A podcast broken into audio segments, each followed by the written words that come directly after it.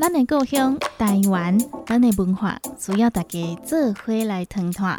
台湾，我们的家，在这片土地上有许多美好的人事物，请跟着成功电台一起聆听台湾的故事。欢迎收听《你好台湾》，你好台湾。本节目得到文化部影视及流行音乐产业局经费补助，成功电台 AM 九三六播出，欢迎收听。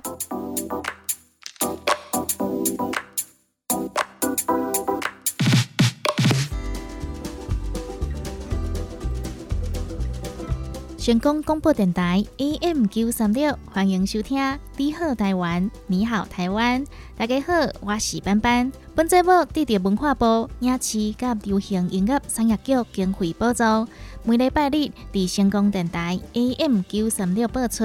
每一集拢会伫空中甲大家来分享台湾的资讯，嘛希望大家会讲哪听哪学台语，做伙甲台湾文化通传落去哦。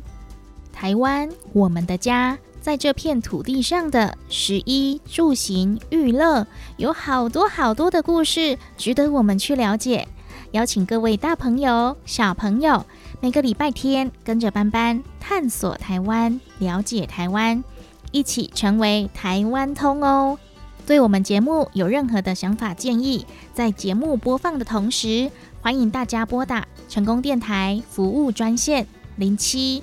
二三一零零零零空七二三一空空空空零七二三一零零零零，也可以到成功电台的官方网站 ckb 点 tw ckb 点 tw，还有脸书粉丝团来反映您的意见。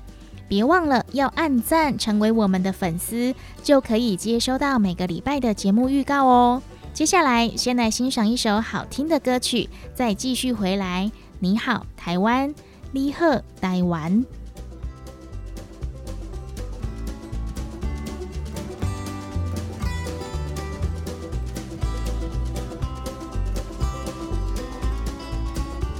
接下来跟各位分享一首好听的歌曲，这是收录在文化部台湾原创流行音乐大奖《激荡之歌》专辑里的歌曲。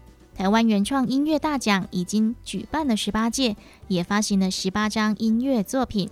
十八张专辑里面的歌曲都是代表着当时的母语音乐。接下来就一起来欣赏这一首歌曲，由邵大伦所演唱的歌曲《Video 邓来家》。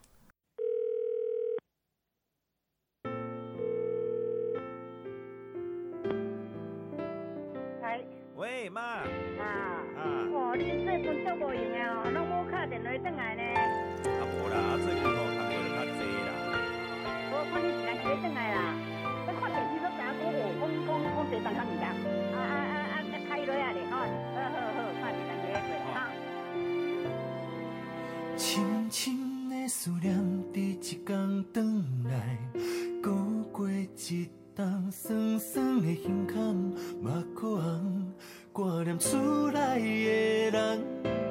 厝外的囡仔，像大海的孤芳，鱼仔掠无多，嘛总是爱回航。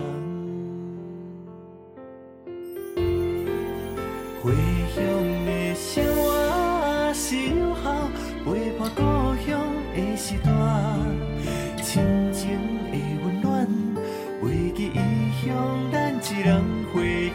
生活是鸟食，电视陪日斗相争，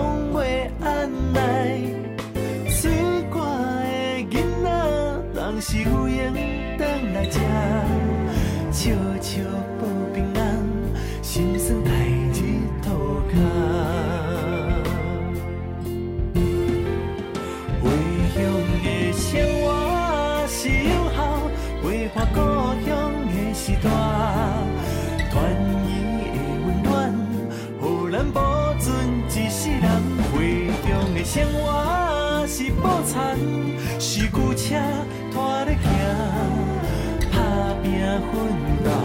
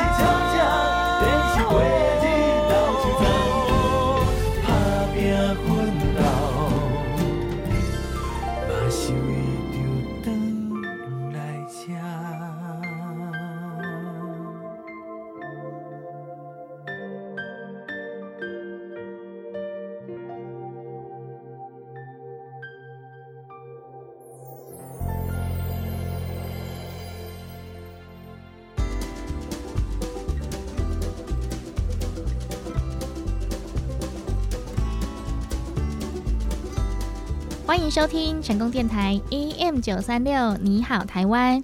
本节目获得文化部影视及流行音乐产业局经费补助。我是主持人班班，大家好。每个礼拜在空中和大家一起聆听台湾的故事。提到台湾最有名的中学，你会想到哪一所呢？是台北的建国中学、北一女中，还是台南一中、台中一中？还是在地的高雄中学。不过呢，今天不是要来跟大家提最有名的中学，而是呢台湾的第一所中学哦。大家来猜猜看，第一所中学设立在哪里呢？台湾的第一所中学是由传教士所创办的淡水中学，而台湾第一所由台湾人在地的哈自办的中学，则是日治时期由林献堂这些知名士绅集资创办的台中一中。在过去那些求学不易的年代，这些具备现代学制精神的中学，也大大的开启台湾人的视野。今天的节目，班班就要来介绍台湾的第一所中学。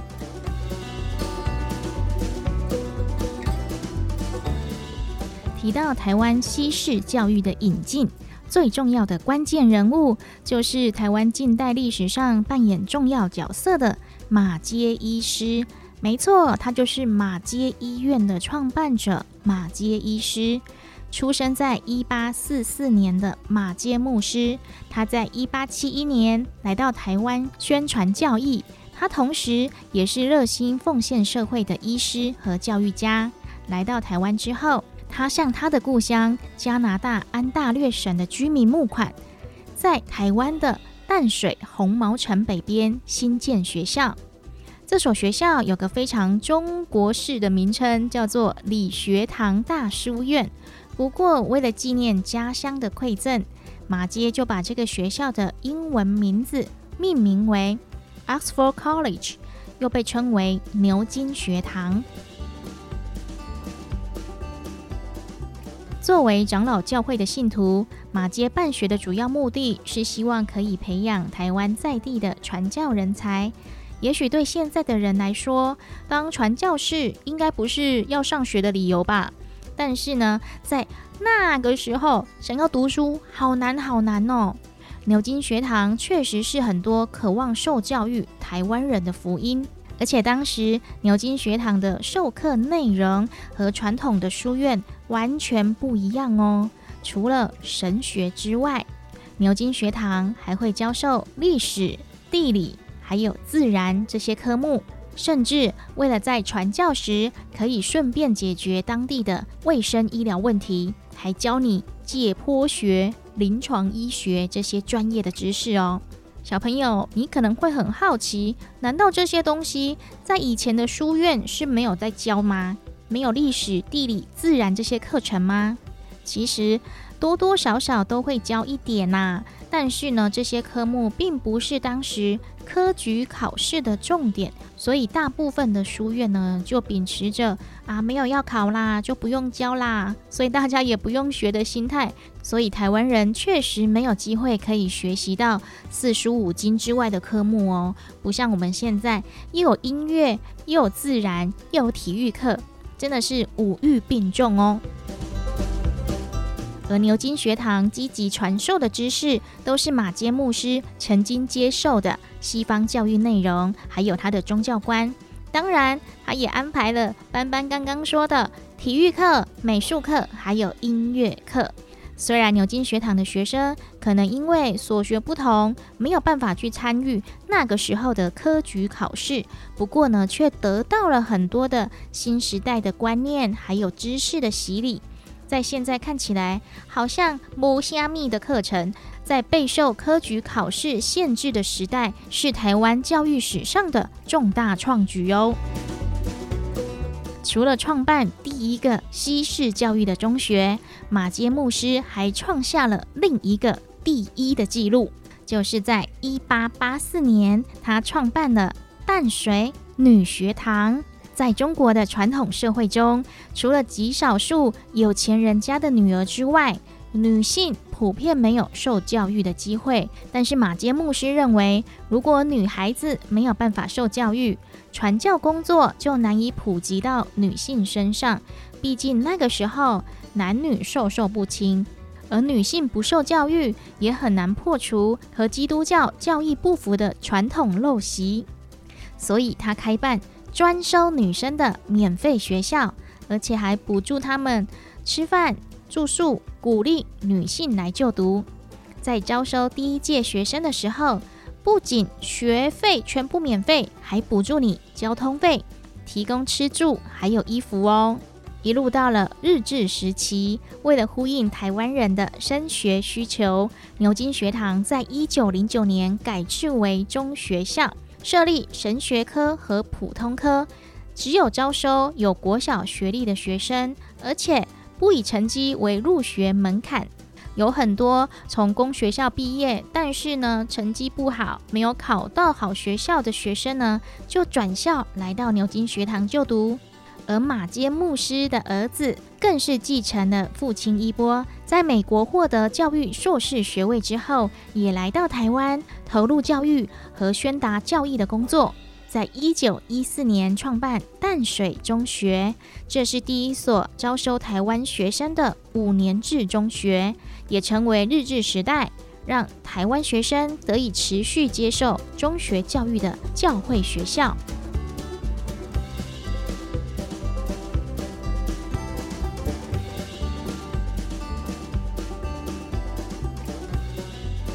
由于日治时期，日本政府提供台湾人基础教育的目的，只是为了培育服从殖民政治，或是可以协助当时政府治理的台湾人民。甚至有些日本人还认为，被统治的台湾人最好不要学太多，知道太多，以免他们会反抗革命。而另一方面，台湾人就读的公学校教授的内容比日本人念的小学还要简单，因此很多人想要在网上发展，却没办法应付当时中学的入学考试，所以想要继续升学也没有学校可以念。除了马街牧师的西式学校之外，当时台湾中部还有一群士绅积极争取，希望台湾总督府能够同意。台湾人来设立私立中学，这群士绅以林烈堂、林献堂兄弟、辜显荣等人为首，在西元一九一三年九月份，向总督府提出兴办私立中学的想法。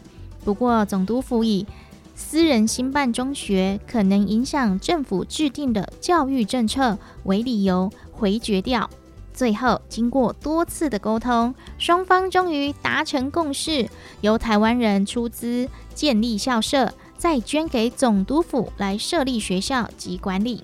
终于，一九一五年二月三号，台湾公立台中中学校正式创立，这也是现在的台中一中的前身。学校的创校纪念碑上还有记录着这一段历史哦。无台人出无中学，有则自本校始。意思就是说，台湾人原本没有专收台湾人的中学。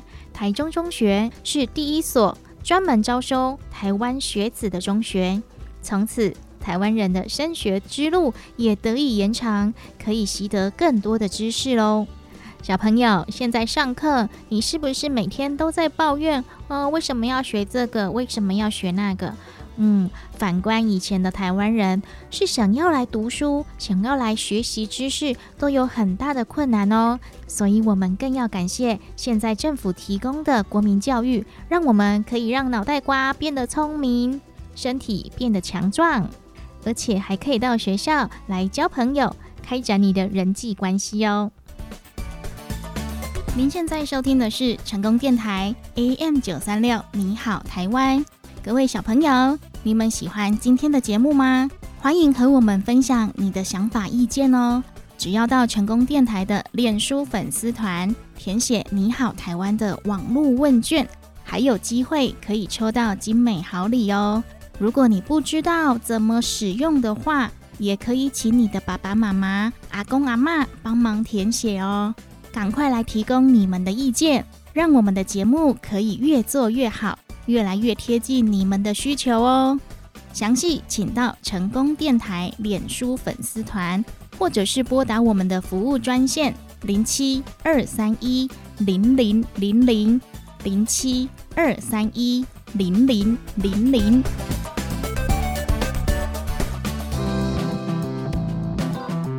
成功电台陪你做会讲台语、学台语，为你进行台语马会通。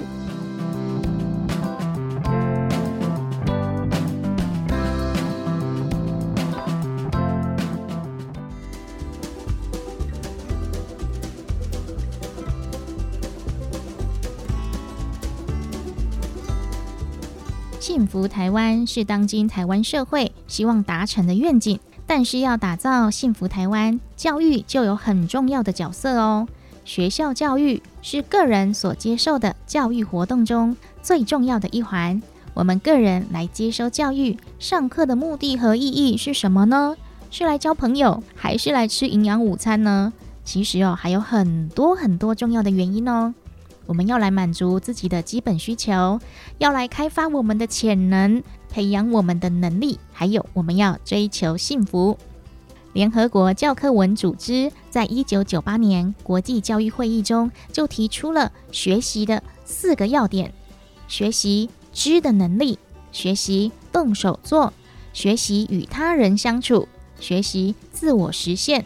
而在二零零三年又再加入了学习改变。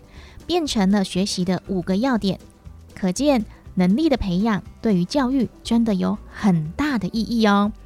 而为了让每个小朋友可以在学校自由快乐的学习，开发各位的潜能，学校也规划了各个处室来辅导协助大家的学习哦。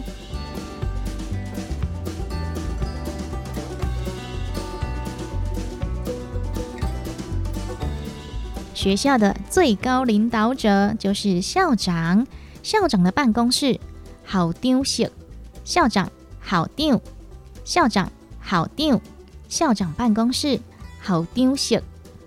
当你身体不舒服，头痛痛，肚子痛痛，大家要去哪里呢？就是前往保健室喽。保健室，保健室，保健室，保健室。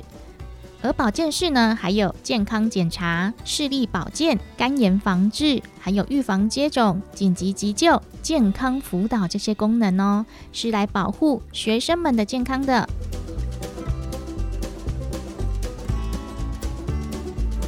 训导处混德式，训导处混德式，训导处着重品德教育的养成。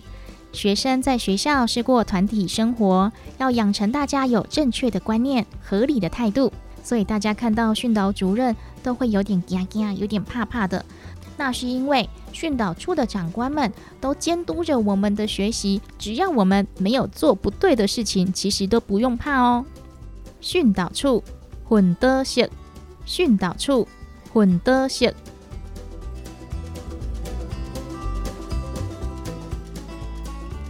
学务处学务室，学务处学务室，学务处学务就是学生的事务，推动学生事务和辅导工作的处事。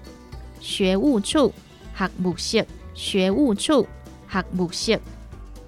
此外，我们在校园里面也有很多个建筑，提供我们学习活动。活动中心、活动中心、活动中心、活动中心。图书馆、读书馆、图书馆、读书馆、篮球场、篮球场、篮球场、篮球场、合作社、合作社、合作社、合作社、游泳池、游泳池、游泳池、游泳池。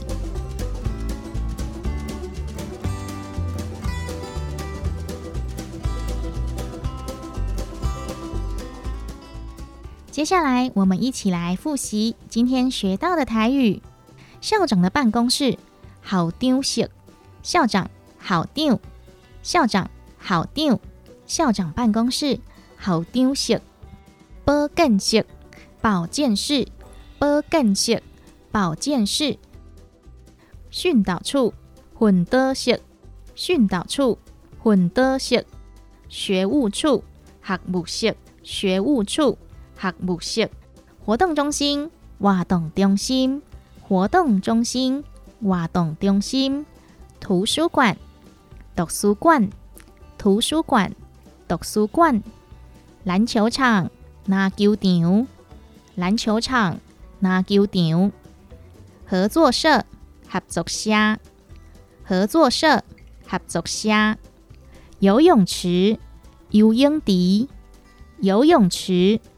游泳池。想要知影更卡侪台语资讯，请到教育部台湾闽南语书店来做查询哦。更多的台语资讯，请上教育部台湾闽南语常用词词典。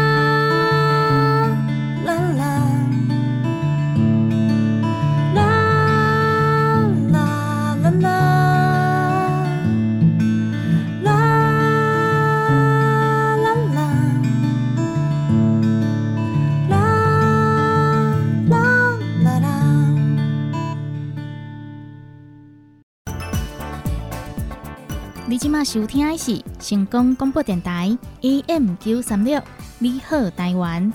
本节目得到文化部影视及流行音乐产业局经费补助。节目进行当中有任何意见，拢会使敲阮的专线电话：零七二三一空空空空零七二三一空空空空。你好，台湾的现场服务电话：零七二三一零零零零。零七二三一零零零零。有任何的想法建议，欢迎您与我们分享。继续回来，成功电台，你好，台湾。台湾，台湾，Formosa，晴天白日满地红，二十二个县市，三百五十八个乡镇，玉山三千九百五十二公尺，Republic of China，左水溪全长一百八十六公里，珍珠奶茶第一高楼一零一大楼高五百零九公尺。台湾还有更多的故事等着我们去挖掘，欢迎收听《台湾我的家》。本单元由成功广播电台、长荣大学实习电台共同制作，文化部影视及流行音乐产业局经费补助，欢迎收听。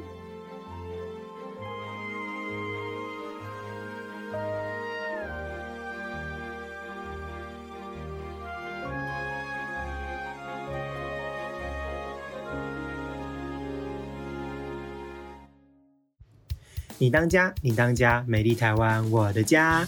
各位听众朋友们，大家好，欢迎收听这个礼拜的《台湾我的家》，我是主持人山枪。这个礼拜呢，要带大家去哪个地方走走呢？我们这个礼拜来外岛看看吧。我们来到的地方呢，距离中国大陆只有一步之遥。没错，这个地方呢，就是金门。金门呢，它跟厦门非常的近。各位啊，如果有去金门看过的话，它呢在面对厦门的那一片海，会立一个叫做“三民主义统一中国”的一个标语。那相对的对面厦门的部分，就会立出“一国两制统一中国”的这个标语。那这也可以代表说，这个金门啊，有非常浓厚的历史底蕴哦。那金门呢，它的旧名叫做梧州，在西元一三八七年的时候，也就是明朝期间，为了防御海盗、明朝政府呢就以这个金门城的地理形势，他们给了一个 slogan，叫做“固若金汤，雄镇海门”，所以啊，就把这个梧州改名叫做金门。那金门呢，曾经扮演着近五十年的战地角色哦，相信大家应该都非常的清楚。这个八二三炮战，还有古宁头战役，这些全都是在金门发生过的战争哦。那在民国八十一年的时候啊，军事管制解除了，才开始迈入这个观光产业的发展。也自此呢开始迈入发展观光产业的新时代哦。那在民国九十年的时候啊，金门、厦门的小三通正式启动了，那么金门就变成了两岸互动的关键角色哦。那在军事管制时期啊，岛上的居民其实生活非常的简朴，很多的设备啊都必须要这个军人还有民众一起来努力才能够完成。然后啊，过去所用到的一些战略设施啊，就变成了今天金门的这个观光景点，还有珍贵的观光资源哦。民国三十九年的时候，一九五零年，国军进驻金门，在这边呢，大量种植树木，从绿化到美化，让整个金门呢多了一片绿色的光彩。所以啊，它也有海上公园的称号哦。那近年来啊，在政府生态保育的宣导，还有这边的居民在自主发起环保运动之后，那金门岛上的鸟类数量跟种类不断的增加，那更是有很多的候鸟，还有一些燕子都会来访这里哦。例如在冬天会有白鹭，还有水鸭、燕鸥，还有很多很好玩的鸟类，像是环景雉，这些啊，在金门的田野上到处可见。而且最难得的保育级动物水獭，以及我们所知道千年活化石的后，在金门的近海都是常见的物种哦。那其实啊，在观光潮流的推波助澜之下，这个金门呢，它结合了产业与文化，那具有乡土风味的金门特产呢，就呈现在我们的面前喽。最知名的，大家都应该都知道吧，叫做金门菜刀，还有贡糖跟高粱酒，这些啊，就叫做金门三宝：钢刀、贡糖、高粱酒。哇，高粱酒我还没有喝过诶，可是我觉得我应该是一杯倒的那一种。好啦，除此之外啊，还有像这个面线啊，还有瓷器陶制品，因为它的气候、土壤还有水质等条件呢，让金门出产的花生油脂很多，也导致它的香味呢非常的浓郁。那所以金门贡糖呢，在经过加工产制之后，比一般的贡糖还要再酥脆一点哦。除了吃的用的之外啊，还有卖药。那药的话，就像是一条根系列，不知道大家有没有看过哈？这个呢，也是从金门出产的，真的是非常的好玩，对啊。那其实金门真的有很多的特产等着我们去发掘。那不知道大家还认识什么金门特产呢？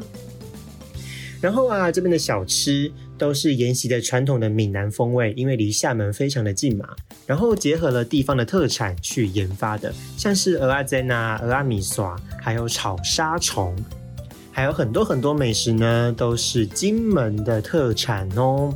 所以啊，不要小看这个外岛，其实金门呢，它非常非常的好玩，有历史，有小吃，有自然生态，你说是不是非常的有趣呢？好了，那么今天呢，要来跟大家聊聊的是金门的历史部分。刚刚有提到嘛，金门的一个特产叫做菜刀。那么菜刀呢，其实是用以前的飞弹外壳来制作而成的哦。那这些飞弹外壳呢，跟我们金门的战争非常有关系。那今天呢，要来跟大家介绍的是大家好像很熟悉，但是好像又有点陌生的。八二三炮战，我们来简单的聊聊这一段历史吧。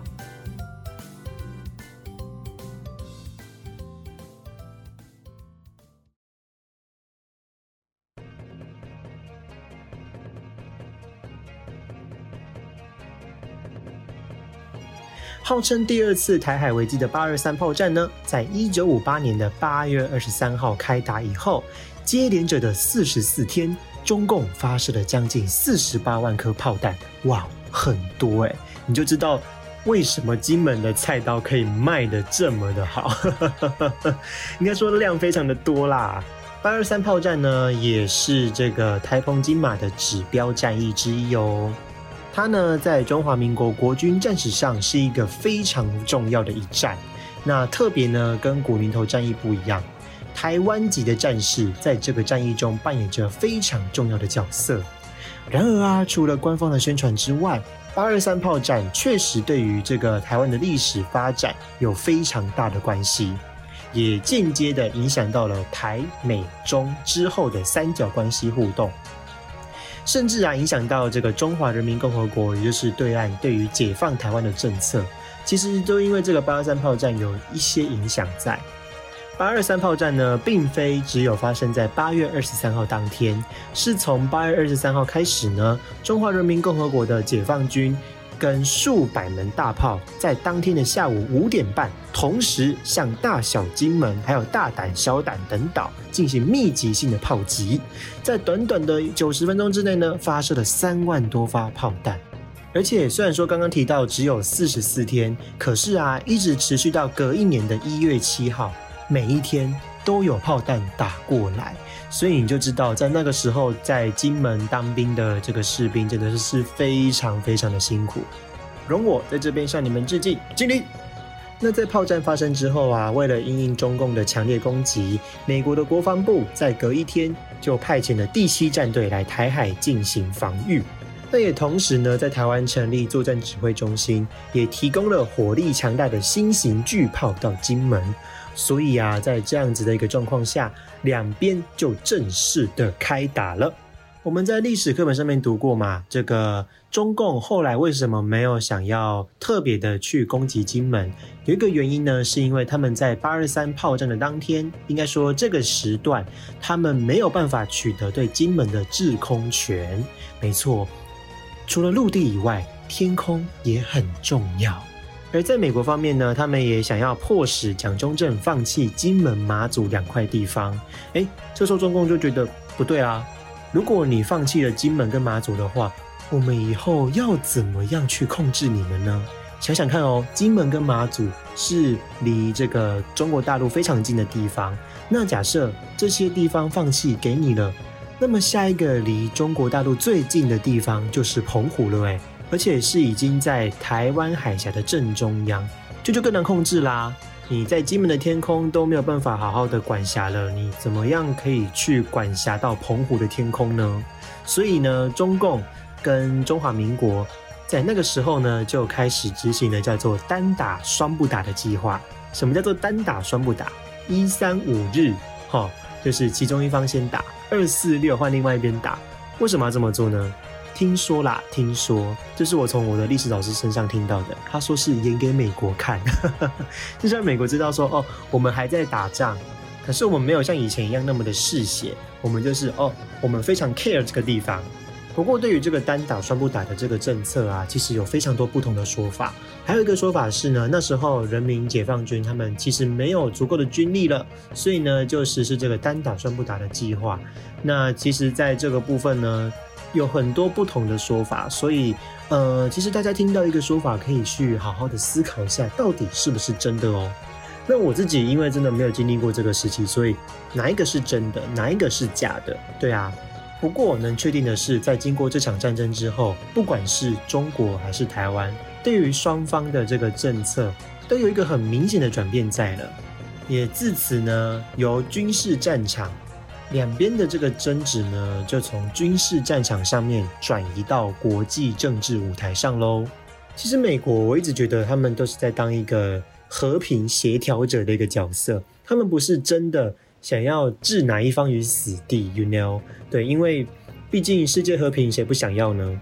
对吧？只是希望能够借由双方都退一步的方式，来达成一个和平共处的一个天平吧。对，可是因为在那个时候。蒋中正不愿意放弃金门跟马祖，然后对岸的这个毛泽东也不愿意放弃用武力解决这件事情，对吧？所以就形成了今天这样的局面。那我真的觉得，其实历史真的蛮好玩的，很多我们所不知道的事情，其实在历史里面都会默默的告诉我们。还有很多我们想了解的，为什么会这样子呢？为什么会这么发展呢？其实，在历史里面呢，都有它自己的道理存在，只是要等着我们自己去发掘而已。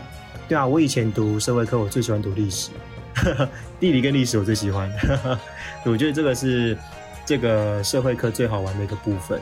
嗯，好啦，其实今天真的八二三炮战有太多东西要跟大家分享了，只是因为碍于节目长度的关系，我们没有办法聊的这么多，而且我聊的也只是皮毛而已。对啊，所以详细的八二三炮战呢，如果有兴趣的听众朋友们，也可以自己去搜寻一下各方的资料哦。呃，推荐大家去图书馆翻书，应该会比较准确一点。嗯，也没有说准确啊，就是会有比较多的说法跟看法，因为毕竟历史是我们人所写出来的东西。对啊，赢家可以创造历史，输家被写进历史。现实就是这么的残酷。哎，突然变得很严肃哎，怎么会这样子？好啦好啦，那么详细的这个八二三炮战的情况呢，就请大家自己再去找找喽。希望大家在听完这期节目之后，也对于八二三炮战跟金门有更深层的一个认识。那么我是山枪，下个礼拜要带大家去哪里呢？我们就期待下个礼拜的旅程哦。大家拜拜。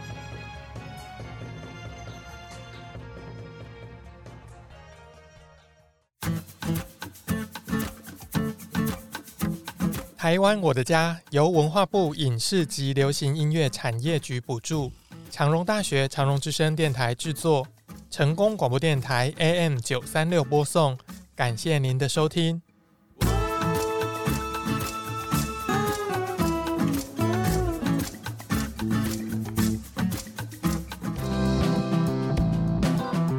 成功电台陪你做伙讲大义、学大义，为你进行台语嘛会通。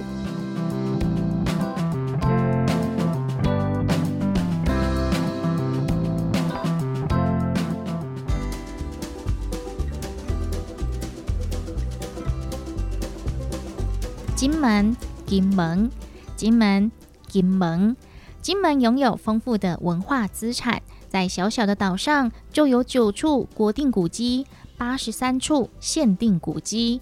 漫步在金门的时候，抬头便可看见闽南建筑风格的古厝，或是巴洛克式的洋楼。不仅如此，经过古宁头战役、八二三炮战这种大大小小的战役洗礼的金门，留下了许多军事堡垒、历史文物，还有战役遗迹，有着丰富历史故事的旅游景点，非常值得大家前来拜访哦。金门水头。金门水头，金门水头，金门水头，水头又名金水，位在金城镇的西南方，是一个以黄姓为主的多姓聚落。因为临近水头码头，早期是金门和厦门之间的交通要点。水头在过去是相当富有的聚落，保存的闽南式建筑和洋楼是全岛最多、最精美的。在水头，德月楼。金水国小、侨乡文化展示馆这些建筑都具有金门特色。金门有一句俗谚：“有水头虎，无水头厝；有水头虎，无水头厝。”这句俚语的意思是说，即便能够像水头村的人一样有钱、一样富裕，但是呢，想要拥有一栋像水头村那样华丽的房子却不容易哦。代表金门人对于水头聚落建筑的美誉。水头村民过去除了以农业、渔业为生之外，也多从事走船经商，因此聚落里错落着传统的闽南古厝，还可以看到受到国外风情影响的异国洋楼。水头追桃，水头追桃。金门风西爷，金门风师爷，金门风西爷，金门风师爷。在唐朝时，金门是一个草木丰富的岛屿。随着元朝开始伐木制盐，经历各个战乱之后，林木逐渐消失殆尽。再加上金门岛强烈的东北季风。整座岛屿飞沙走石，从此汉移民从全漳州引入了石狮辟邪的信仰，在聚落或是风大的地方就会设置风师爷、红塞牙，希望它可以防风镇煞，而形成了当地的特殊信仰文化，更成为了金门的守护神。原本用于防风的风师爷，因为十分的灵验，有了大大小小不一样的庇佑功能，可以镇水患、防路冲、挡宅煞，还可以克蚂蚁。甚至呢，你的牛牛走失了，家里遭小偷了，向风师爷祈求，都可以找得回来哦。而当地的居民为了感谢风师爷，也会为他制作蟹袍、祭拜贡品，让风师爷充满了几分神秘的色彩，也有许多故事哦。在金门寻访风师爷时，可以留意一下他的姿态是站着还是蹲着，仔细看他的脸部表情、脖子的挂饰，甚至是观察他手中握着什么物品，这都跟在地居民祈求的重点有关系。而且风师爷还有分性别哦，有男生也有女生哦。如果两脚间有葫芦，或者是有明显器官的话，代表他是男生的风师爷；如果他是手拿彩球、彩带的，代表他是女生的风师爷。而这些细节都是在增加寻找风师爷的乐趣哦。风师爷除了是金门的守护神，他也是观光推广大使哦。在金门有一尊高一百八十八公分、用石头雕成的琼林风师爷，原本供奉在信仰中心保护庙左后侧的风师爷，在西元一九四九年，因为驻军部队施工不小心，把常年镇守在村里的风师爷埋到了土中。到了西元一九五一年左右，因为好雨的冲刷，才让承蒙多时的风师爷得以重见天日。后来，经由热心公益的村民们，将它重新伫立在原地，继续执行保卫村庄的神圣使命。到了西元一九五九年，将风师爷往外移到靠近环岛北路旁。这一尊雕工细腻、神态栩栩如生的石雕风师爷，坐西南向东北，师身高一百八十八公分，宽五十公分，深四十四公分，是金门风师爷的重要代表作，也是观光客必看的艺术瑰宝。他的神情威猛，手持令旗，胸前还挂着市井的铃铛，有着一夫当关、万邪莫侵的架势。既是琼林村村民的守护神，也是金门地区不可或缺的观光大使。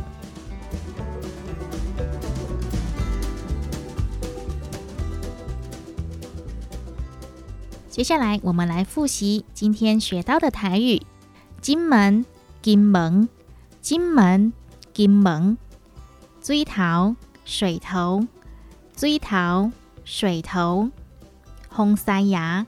风师爷，风山爷，风师爷，有水头户，无水头厝；有水头户，无水头厝。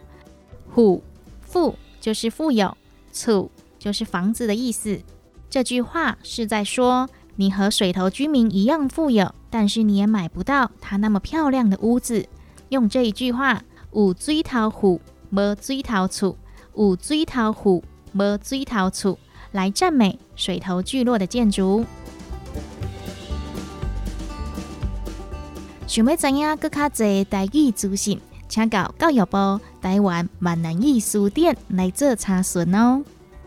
更多的台语资讯，请上教育部台湾闽南语常用词词典。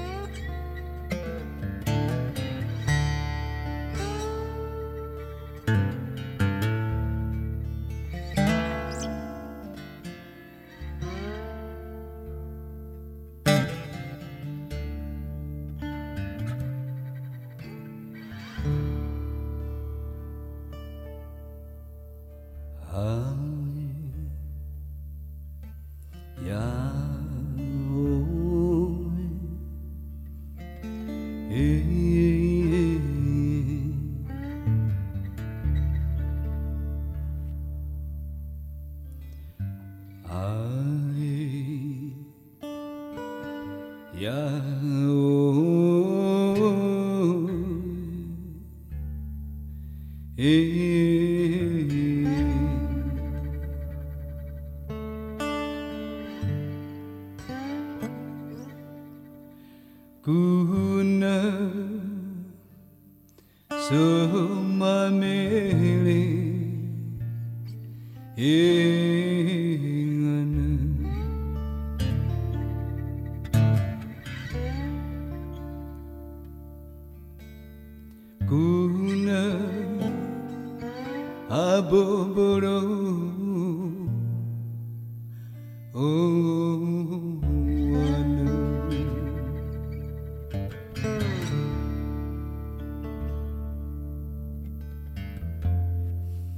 在。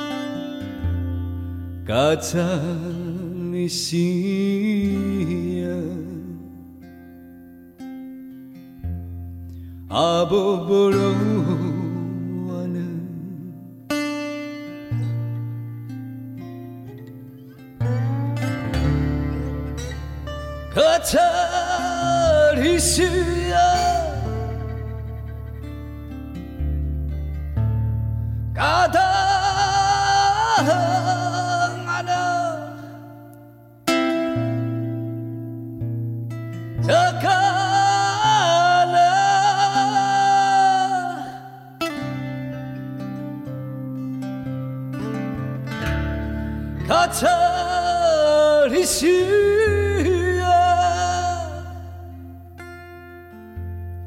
呀喀啦喀啦喀，巴拉拉哦嗦，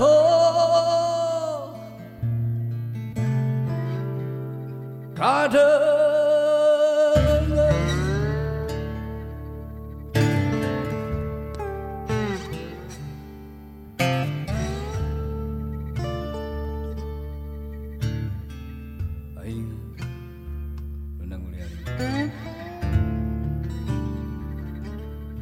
bigyan ng dagong libro. Tulad na ka na sa walay, maringay ka kay Yakita kita lupa nun.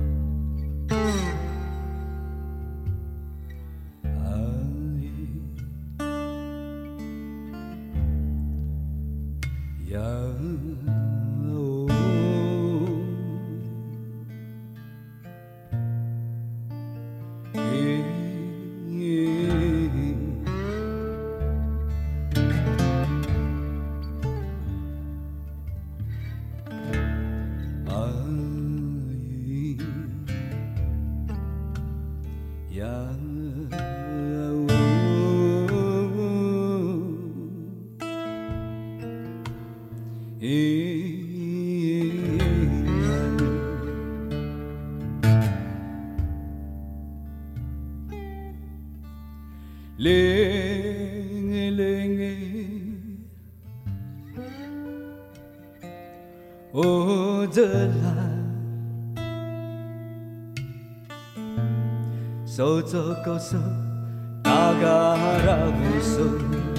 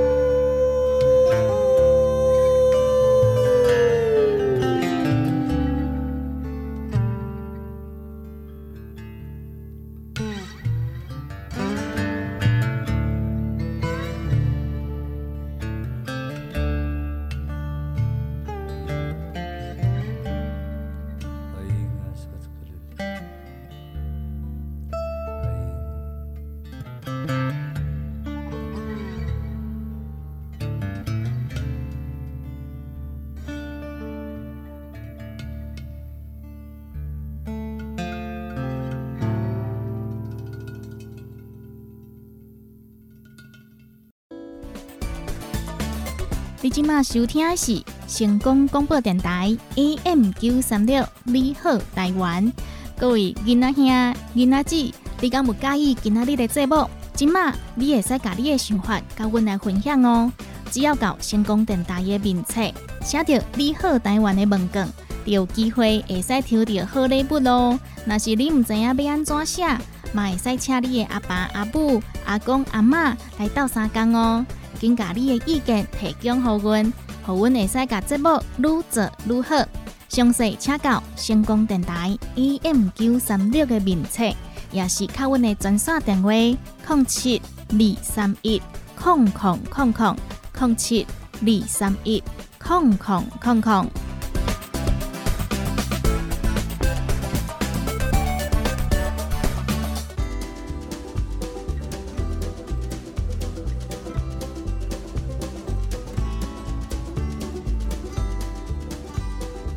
谢大家来收听成功电台 AM 九三六，你好台湾，你好台湾。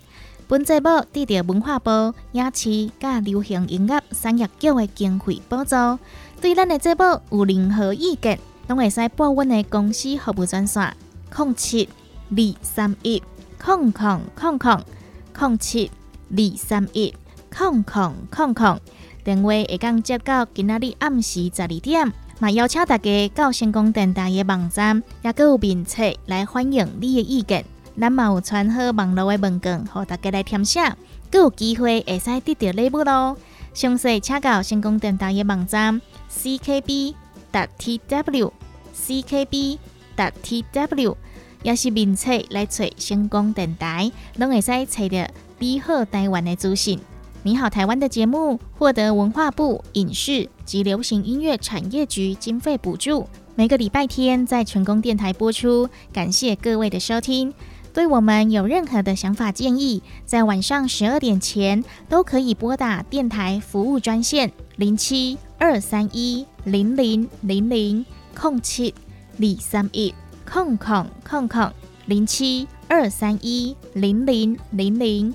现场有专人为您接听服务，也欢迎您到成功电台的官网 ckb 点 tw ckb 点 tw，还有脸书粉丝团，都可以将您的意见传送给我们，参加我们的网络问卷活动，还有机会抽到好礼哦。详细请至成功电台官网查询 ckb 点 tw。